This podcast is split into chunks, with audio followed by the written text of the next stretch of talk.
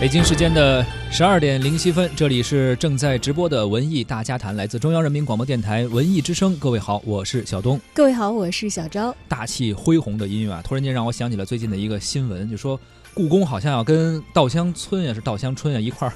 做月饼，哎呀，那个月饼我差一点就下单了，你知道吗？你你也知道这事儿是吗？特别漂亮，特别萌是吗？哎，我看到那个漂亮，而且真的是设计的很美很雅。是我看到它那么美的时候，我第一个反应就是会不会不好吃啊？但是我看了一下是跟稻香村合作的，我觉得还行。这个味道我心里踏实了。所以现在真的是北京的故宫啊，真的是越玩越开了哈，越来越萌，将卖萌进行到底吧。就是和我们原来的印象可能不太一样，和这个恢宏大气的配乐其实也不太一样。而最近呢，我们又关注到了故宫在官微上发布的一件事情。九月份呢，故宫要有正经事儿干了啊！不光是这个卖萌啊、出月饼啊这些，这个好像跟故宫文化相关的一些周边，而是他们作为一个博物馆。所该干的正事儿，那就是办展览。那么在九月呢，最重磅的展览当属十五号开幕的《千里江山图》历代青绿山水画特展了。此外呢，还会有赵孟俯的书画精品展、故宫藏瑞鹿文物特展以及养心殿数字体验展等等相继亮相。哎，去年九月啊，故宫博物院建院九十周年的石渠宝笈特展《清明上河图》的珍品亮相，当时大家应该还有很深的印象，引发了轰动啊！为了看一眼这个。原来我们只在美术书上或者语文书上见过的《清明上河图》的真迹，八千人排长队参观。当时还诞生了一个网络新词儿，叫“故宫跑”。如果你不跑，可能看不着。对，一一旦你不是第一波进去的，你可能就会面临几个小时的等待。为此，这个故宫博物院还给这个排长队，尤其是已经入夜之后还在排长队的这些执着的观众，准备了方便面和矿泉水。我怎么感有一种海底捞的既视感？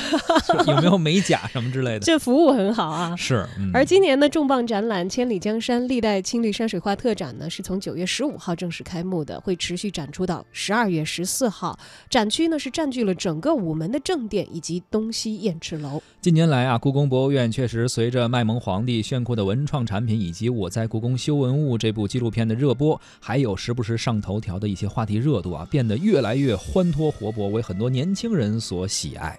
说到年轻人，确确实实，大家可能第一次走进故宫，尤其是居住在北京城的居民们啊，嗯，还真是特别年轻的时候才进去的。小时候经常去，嗯，对，那时候的故宫是什么样子？不知道您还有印象吗？而大伙儿最近一次走进故宫。又是什么时候？又有怎样的印象啊？都欢迎关注文艺之声的微信公众号，发来留言信息，跟我们一起实时交流，参与节目的互动，还有机会获得我们赠出的电影票。九月九号，本周六的中午十二点三十分，我们将在万达国际影城北京丰台店啊，啊观影团包场，请您观看日本人气动漫电影《生之行》。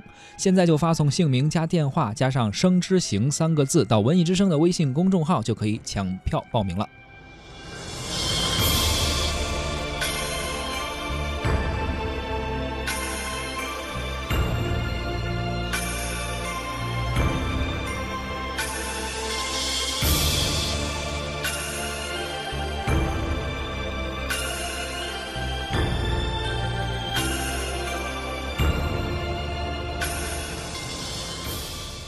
咱们还是先来了解一下这个九月十五号的《千里江山历代青绿山水画特展》的主角吧。那自然就是《千里江山图》了。据这个卷后的蔡京的提拔呀，我们知道这是宋代的王希孟在十八岁的时候所做的作品，也是他唯一传世的作品，很难得，被誉为中国十大传世名画，这来头不小了啊。据说呢，从新中国成立至今，这幅《千里江山图》公开展出的。公开展出的次数非常之少，说少到什么程度呢？江湖传言是不不超过三次。是，确实很多的真迹的一些画作呀，包括一些书法的墨宝等等啊，不太常展的主要原因是因为可能它的颜料啊里面有很多的矿物质，或者每次展出吧都会有一些损耗，有可能颜料会掉下一些，所以。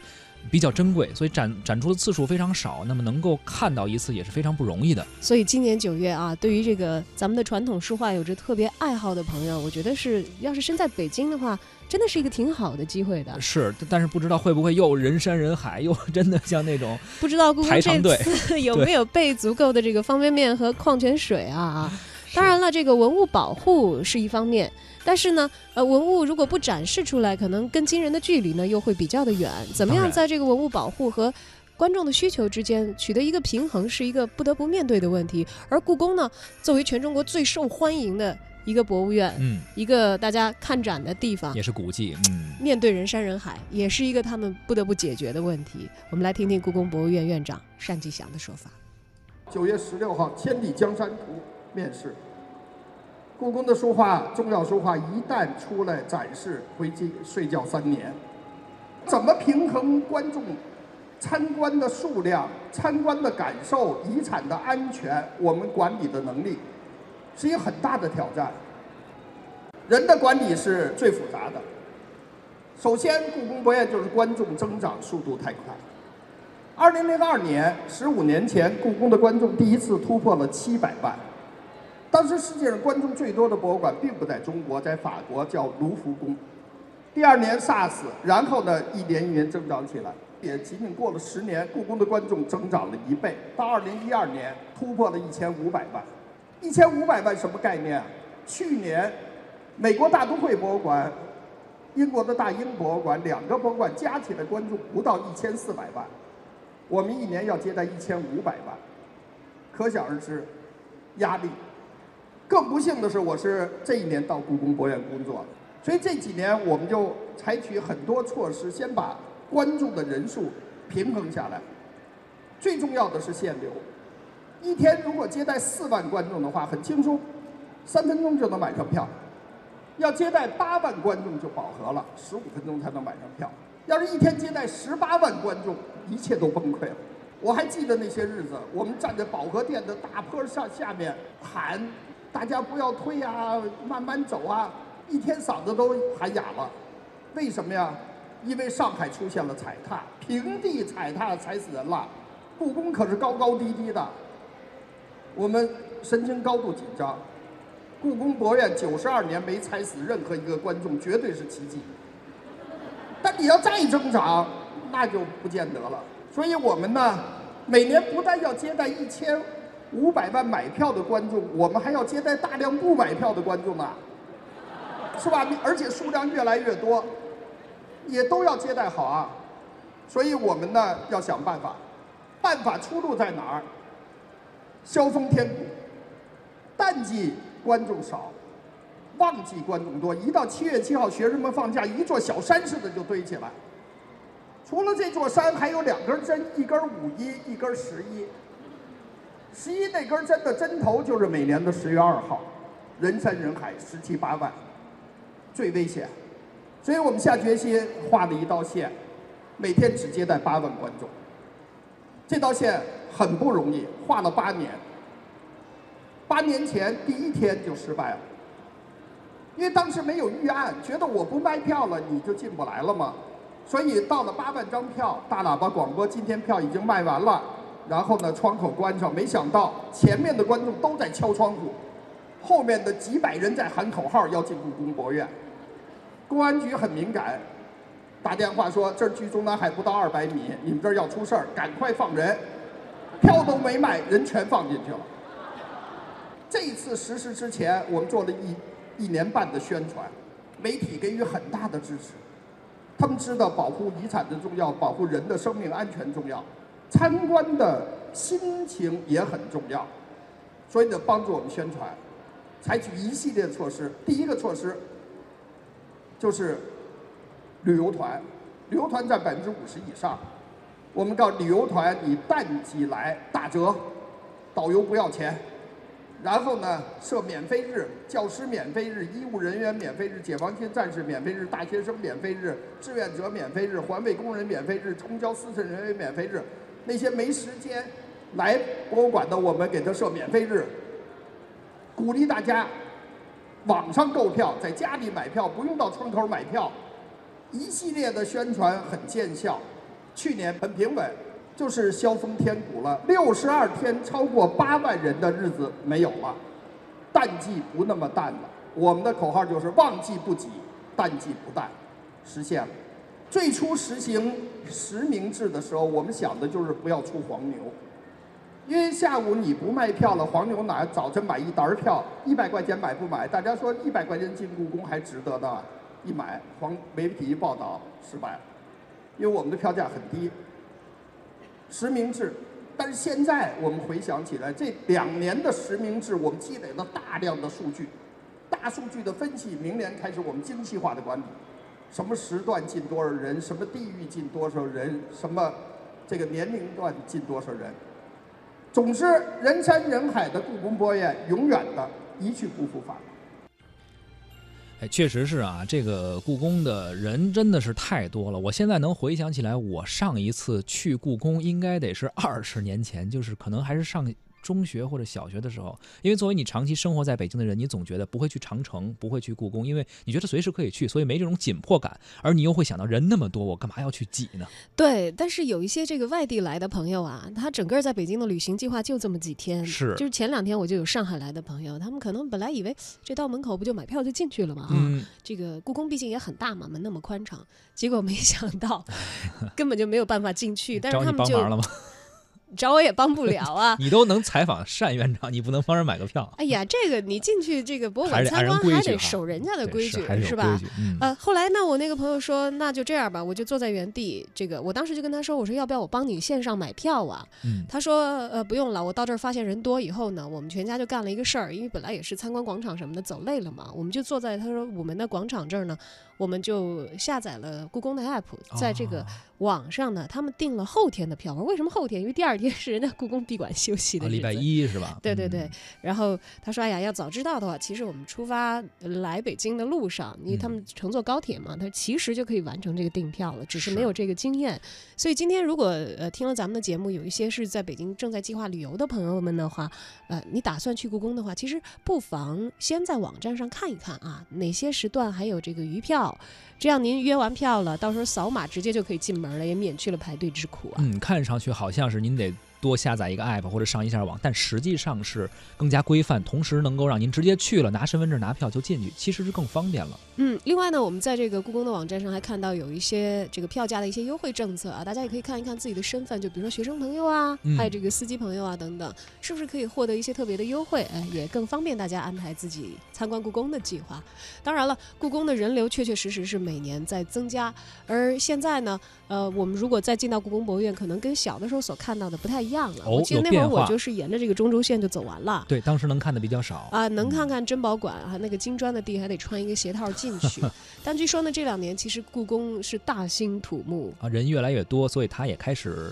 可以开放展览的地方，空间也是越来越大了。嗯，所以如果今年你进故宫，可能会看到一些往年你看不到的地方。为什么呢？这个故宫自己啊，在这个建设的过程当中，清退了一些单位啊，也拆除了一些不太合时宜的建筑，同时扩大了文物的开放区域。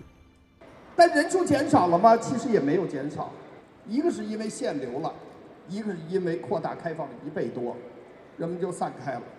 要想扩大开放，就必须把文物修好。我的前任院长叫郑新淼，他在故宫当了十年的院长，是故宫做事最实、发展最好的十年。他当院长第三个月，他就启动了一个为时十八年的古建筑整体保护修缮工程，得到了国务院的批准。就是用十八年的时间，到二零二零年的时候，把故宫的古建筑完全修好，对外开放。二零二零年，我刚才说就是永乐皇帝一四二零年建成的紫禁城，二零二零年就是他六百岁生日。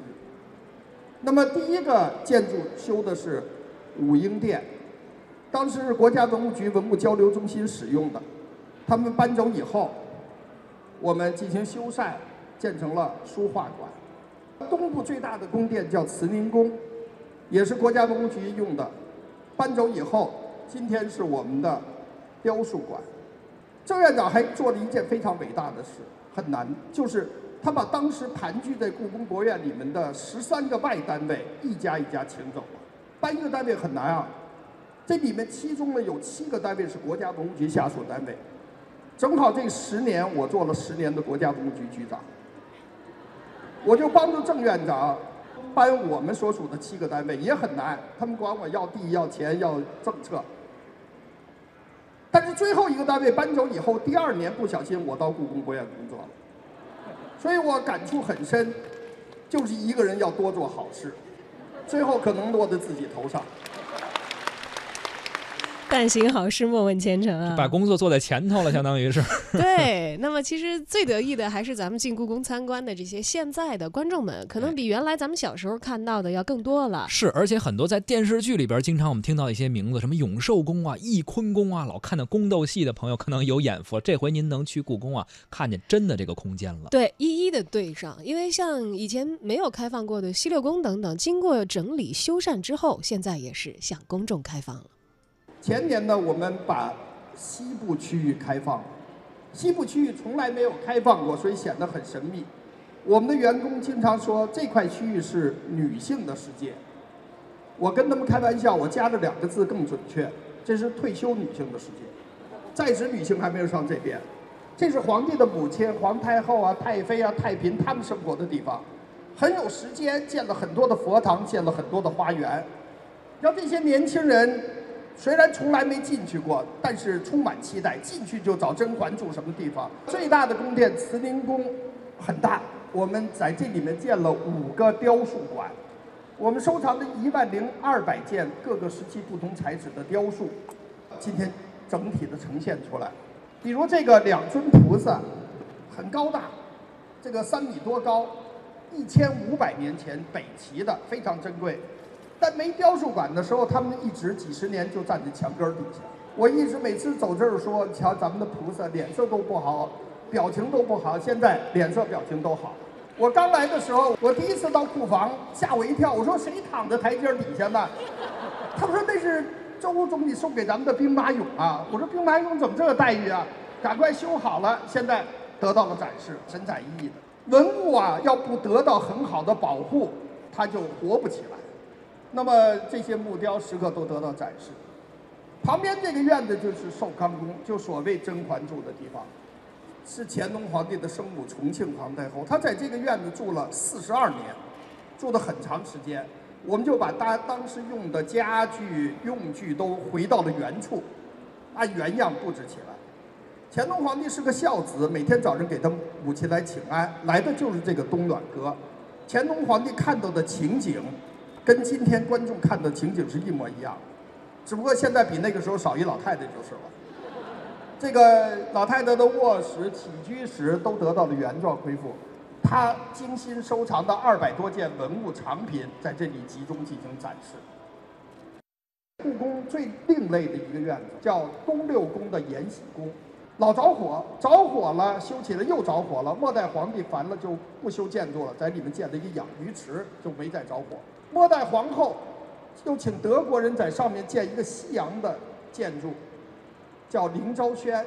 当时他的想法就英国的后玻璃进故宫了，然后呢，他要建一个人们通过旋转楼梯下到地下室，可能看鱼在外面游，鱼在上面游。他要建一个水族馆。结果一九零零九年开工的，两年以后辛亥革命爆发了，第二年皇帝退位了。停工了，成为北京地区最老的烂尾楼。然后呢，三十年代又在周围建了一圈中西合璧的仓库，是我们过去的书没有地下库房之前最好的仓库。这样的这个院子就变得很奇怪，我们就利用这个环境建一个外国文物馆。现在外国的来宾来了，我们会给拿一些外国文物看，比如德国总理默克尔来的时候。我们就拿了一些德国汤若望从德国科隆带的一些文物给他看，比如奥朗德来的时候，我们就拿了一些法国文物给他看；辛格来的时候，我们就拿了一些印度文物给他看。那么明年我们建成外国文物馆，来自世界各地的普通观众都能看到我们收藏的上万件的精美的外国文物。听到单霁翔院长说这一段啊，我觉得他特别有这种煽动性，而且真的有段子手的潜质，说的我。真的想时隔二十年 再去趟故宫重游一下啊！我还告诉你，也这是今天时间关系啊，来不及把我们这个采访的录音跟大家完整的分享了。